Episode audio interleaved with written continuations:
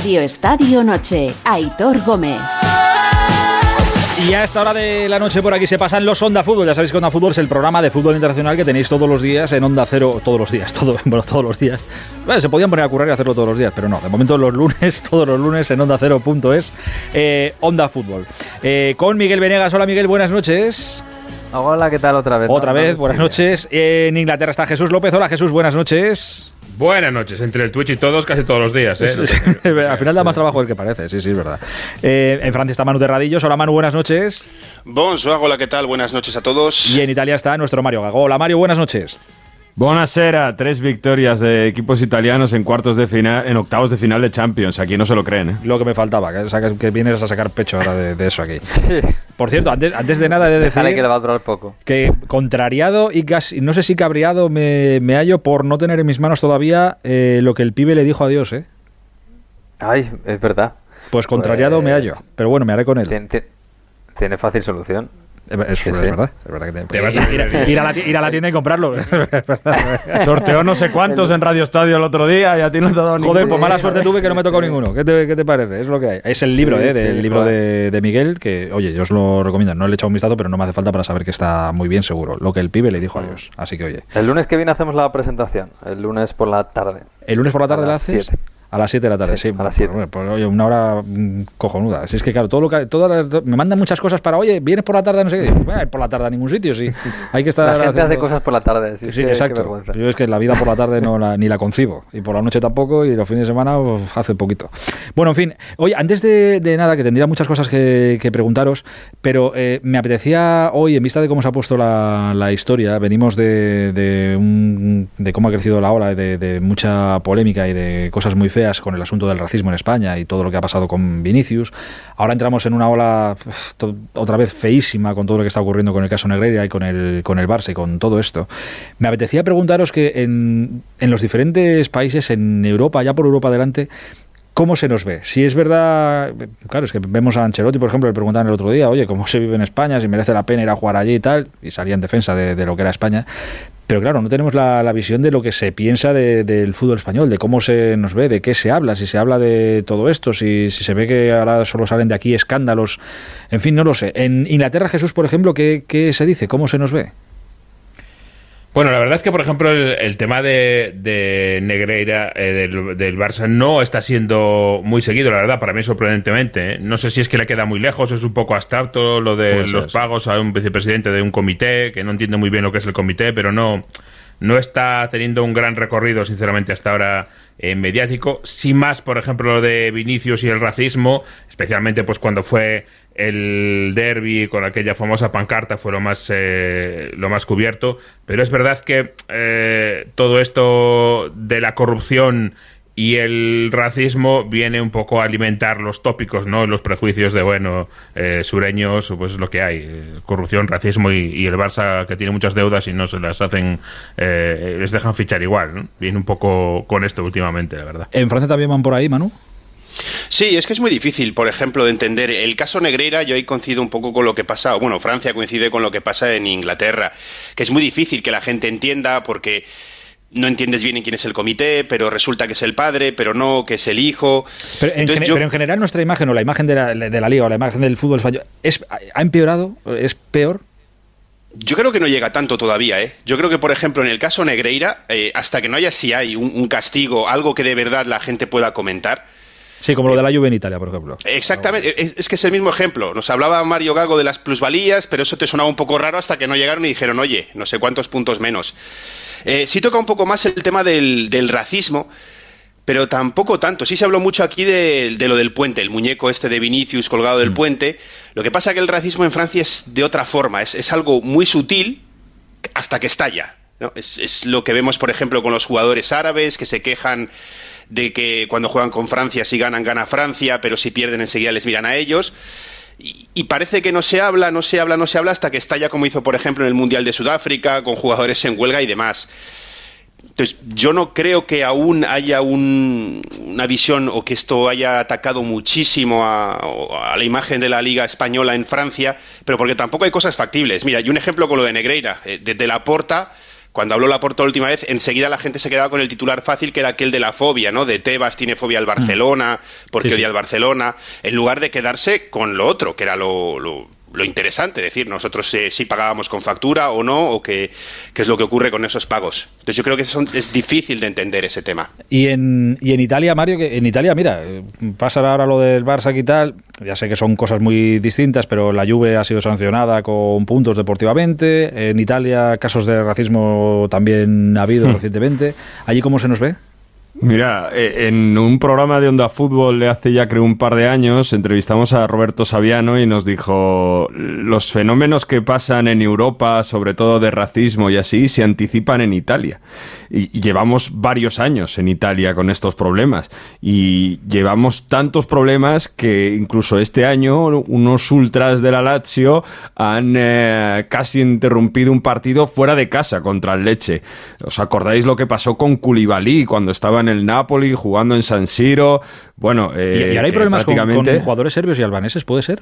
Sí, eh, ahí va. Ahora eh, se está poniendo mucho, es algo que se, que, que- que se ha insultado muchísimo, pero eh, que se está, se está insistiendo mucho que ha habido, por ejemplo, este fin de semana en la Spezia, en el partido entre Spezia y Juventus, a Kostic, al, al jugador serbio y también a Vlahovic, pero sobre todo a Kostic cuando le sustituyeron que le llamaban gitano. Esto eh, es un coro que se escucha muchísimo y de hecho al eh, difunto Sinisa Mihailovic se lo cantaban en todos los campos de Italia y la Liga Seria Ibrahimovic aquí ni entra.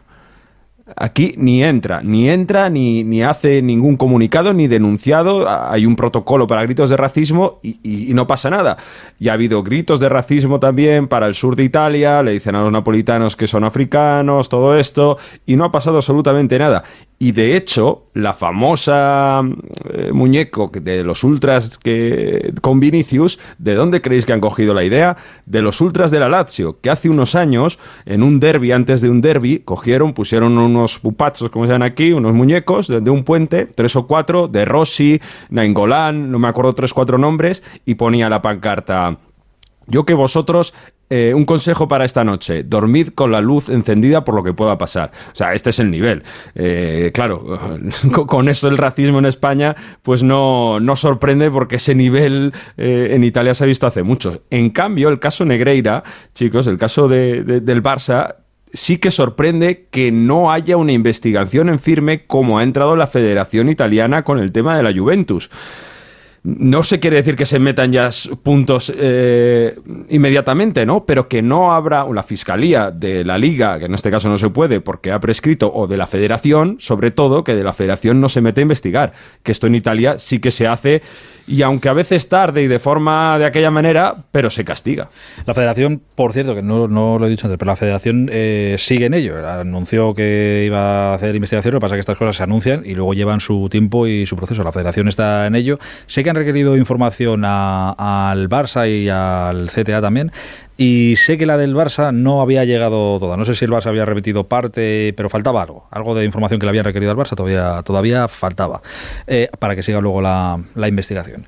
Eh, bueno, pues así es como se nos ve de fuera, con la que tenemos aquí montada, pero luego es verdad que fuera de nuestras fronteras, pues oye, tampoco se nos ve tan mal. Ahora, sí que es triste que lo que más eh, se exporta por lo feo que es, y es normal que pase, es el tema de- del racismo. A ver si baja la ola y a ver si conseguimos tener dos dedos de frente, que sería lo suyo, ¿no?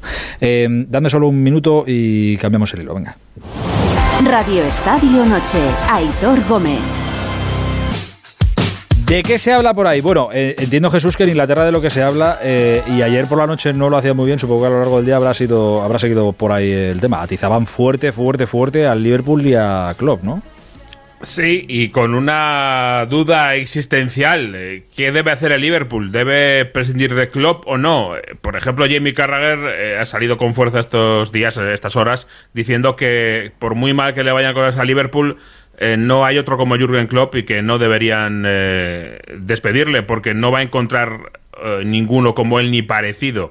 Así que eh, por ahí van las cosas. Yo creo que después del año tan malo que está teniendo el Liverpool, y después de esta, este partido, si se confirma la eliminación, que se supone que sí en la vuelta, yo creo que ese va a ser el, debate, el futuro de Jurgen Klopp. Y no es nada fácil, ¿eh? porque además a Liverpool le coge en medio de una posible venta, de unos rumores muy fuertes, eh, con lo cual hay mucha inestabilidad ahora mismo en, Anfield. Esto me parece, Miguel, a mí me parece un pedazo de, entrenador. Entiendo que ofertas no le, no le faltaría ni encontraría hueco en algún sitio, pero, pero el binomio Klopp-Liverpool hmm. ha ido tan bien que, que, Pero claro, ahora están, están como están.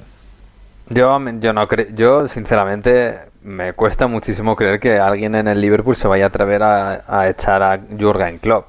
Sí, porque me da la impresión de que le queman la casa, o no sé, bueno, la casa del, del, jefe del Liverpool en realidad está en Estados Unidos.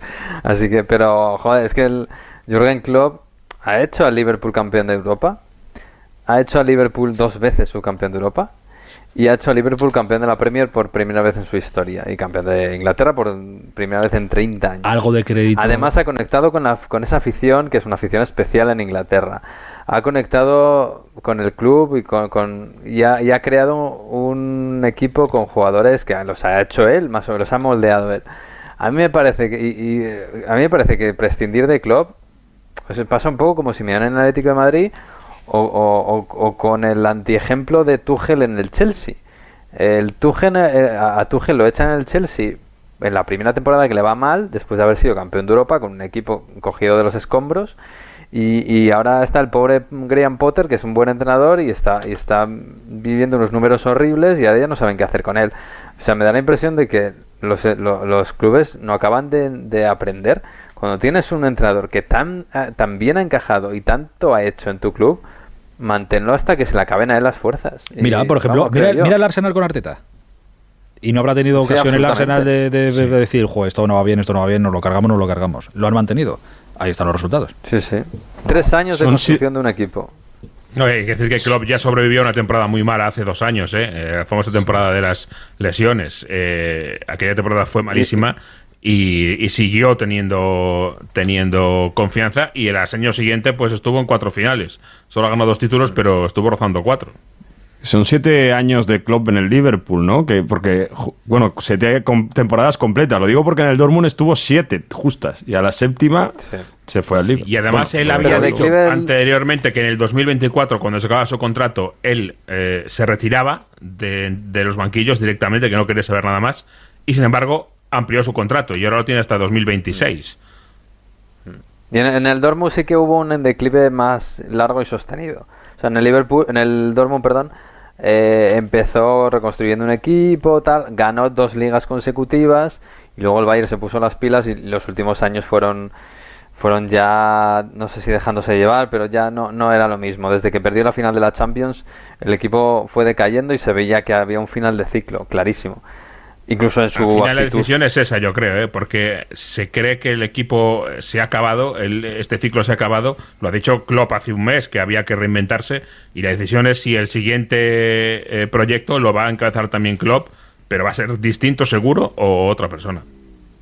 Por, eh, por cierto, ¿cómo está, ¿cómo está esto de las compras de, de los clubes? ¿Lo de Qatar y el United, esto va para adelante al final? ¿Se hace o no se hace? Pues están negociando. Eh, como hizo, eh, se hizo pública la oferta de Qatar, rápidamente fue Radcliffe de Ineos a hacerla pública la suya también, así que hay esas dos opciones eh, que se sepa. En teoría, la semana pasada se acababa el plazo que tenían los Glazer para aceptar ofertas.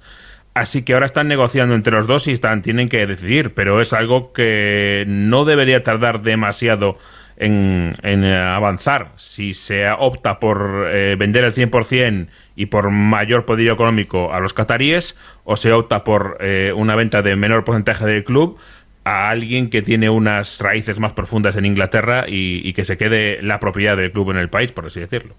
Oye, ¿qué, os dice que haya eh, seis entrenadores ahora mismo entrenando en, Inglaterra? Guardiola, Arteta, Lopetegui, Emery, Javi Gracia y Rubén Sellés, que entiendo que Rubén Sellés sigue siendo circunstancial, pero bueno, ahí está de momento. ¿Esto qué, qué os dice? Sí, el pues, fútbol español ha estado muy de moda, sí. Sí, a, mí me dice que, el fútbol español hasta, yo creo que hasta el año pasado, el anterior, ha competido súper bien. Primero con dos equipos muy, muy grandes y con las dos grandes estrellas del mundo, Madrid y Barça con, con Messi y Cristiano.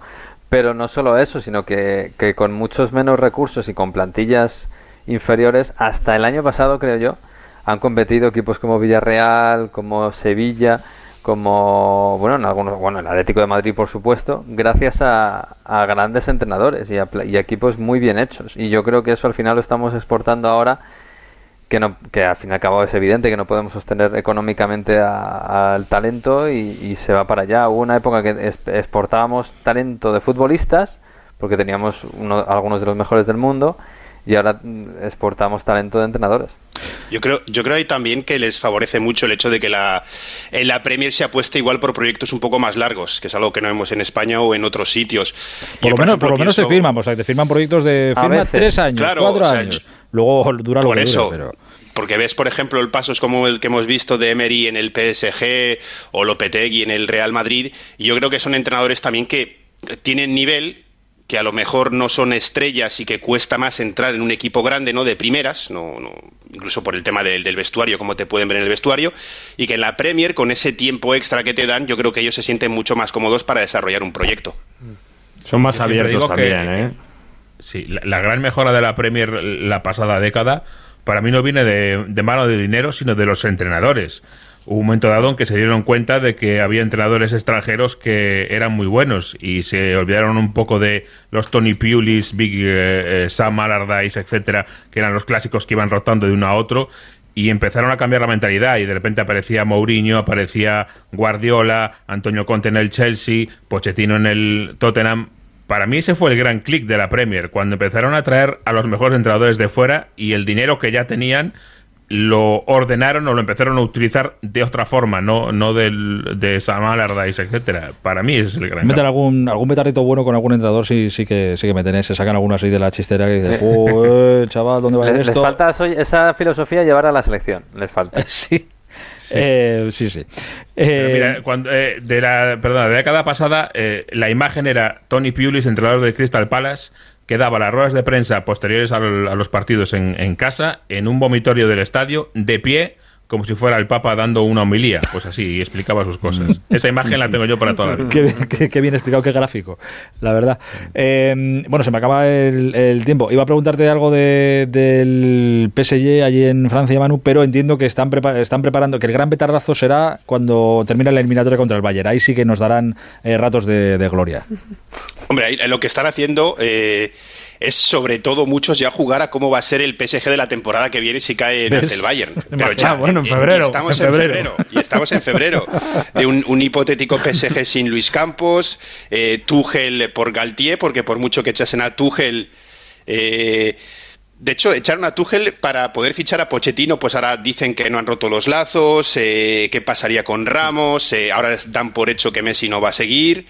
Hay quien A te lo tienes, ¿eh? Skri- Sí, Skriniar Skriniar es el único sí. que ya tienes. Esto y se arregla seguramente- renovando otra vez a Mbappé. Algo así, sí, sí, sí. Bueno, eh, se vendrán ratos de, de gloria, hacen de caso. Después de esa eliminatoria Bayern-PSG, si el PSG se queda fuera, ¡fua! Agarrar los machos, chavales, que viene fuerte esto. Eh, queridos, un abrazo muy, muy grande. Cuidaos mucho, ¿eh? Hasta la semana que viene. Abrazo. Abrazo. Abrazo fuerte. Adiós, adiós.